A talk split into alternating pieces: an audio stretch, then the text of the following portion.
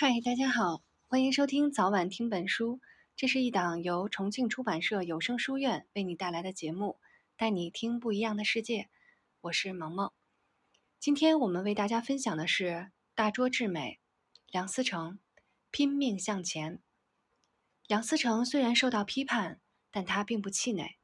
经过1955到1959年的实践，怎样在新的建筑中表现我们民族的精神这一问题又提到日程上来。在建筑创作上出现了一系列有待解决的理论问题。一九五九年三月，建筑学会决定把总结各地重点工作经验作为主要的内容，讨论在建筑创作上出现的各种问题，并于当年六月。在上海召开住宅建筑标准及建筑艺术问题座谈会。由于1955年对梁思成的批判，所以全国的目光都集中在他身上。是保持沉默、停止前进，还是敷衍潦草、不说真话？这些他都办不到。他阐明了对传统与革新的看法，提出新而中的创作论点。1961年，又在这一基础上。写了建筑创作中的几个问题，这里面就包括在这篇文章中，梁思成除了谈到建筑艺术特性、传统与革新等问题外，还把继承遗产概括为认识、分析、批判、继承、革新这样一个过程。他说：“如果一定要用简单的语言表达我的建筑观，那么仍旧是我在《拙匠随笔》中说的，即。”建筑学是包含了社会科学与技术科学以及美学的一门多种学科互相交叉渗透的学科。一九六一年，在梁思成登桂林叠彩山时做的游戏诗，充分表达了他这个时期的心情。登山一马当先，岂敢冒充少年？只因恐怕落后，所以拼命向前。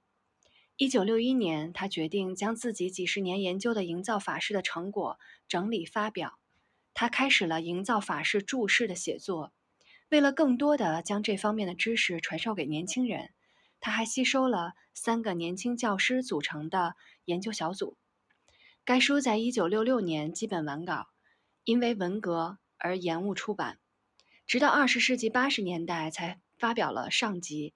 到二零零一年，才在梁思成全集中发表了全文。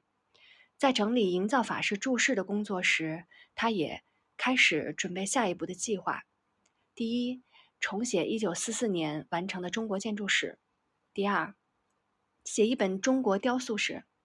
他于一九三零年曾在东北大学时讲授中国雕塑史这门课，但那时他还没有去过龙门、云冈等处。到了二十世纪三十年代到四十年代，他调查了大半个中国，研究了无数的雕像，去了龙门、云冈等地，以及四川大量的摩崖石刻，对中国的雕塑艺术做了系统的研究，并有了他自己独到的见解，所以他在美国的讲座会那么成功。因此，他在一九四七年回国时，就曾对他的挚友陈直说，准备写一本中国雕塑史。可惜，这个愿望始终未能实现。第三，运用唯物主义辩证法的观点，写一本有关建筑理论方面的书。他说：“大文章一时写不出来，也不知如何下手，准备从一个一个小问题来写，最后串成成书。”《拙匠随笔》就是这么一个计划的产物。一九六一年，已经在《人民日报》上陆续发了五篇，受到广泛的欢迎。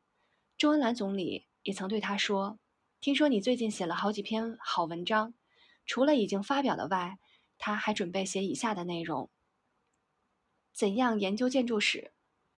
遇神似，必先行似；遇革新，必先学习。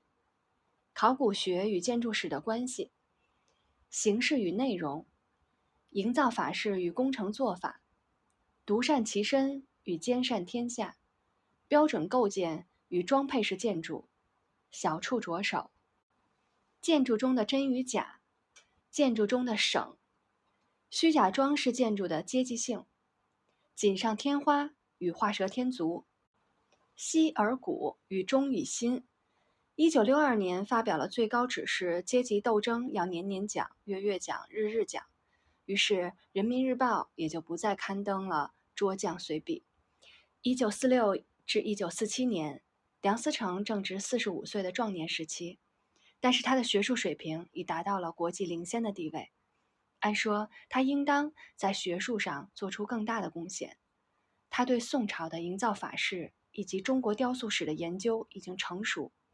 本应该及早将它们整理成文，可悲的是，一九四九年以后，尽管给了他一大堆很高的头衔，但是过多的送往迎来，过多的社会活动，过多的思想改造运动，迫使他停滞不前。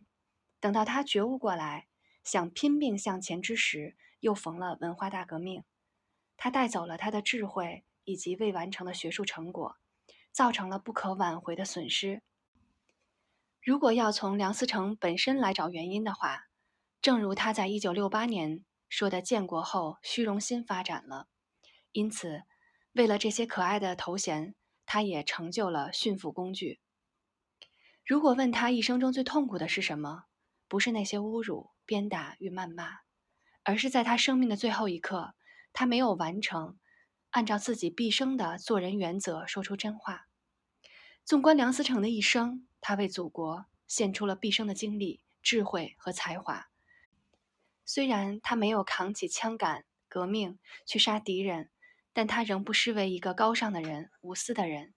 如果说1962年我同思成结婚后，由于我们在年龄、学识和生活经历上的差异，许多人不理解也不赞成我们的婚姻；如果说在巨大的社会舆论压力下，我多少感到过惶惑的话，那么几年的共同生活已使我更加了解他，更认识他的价值。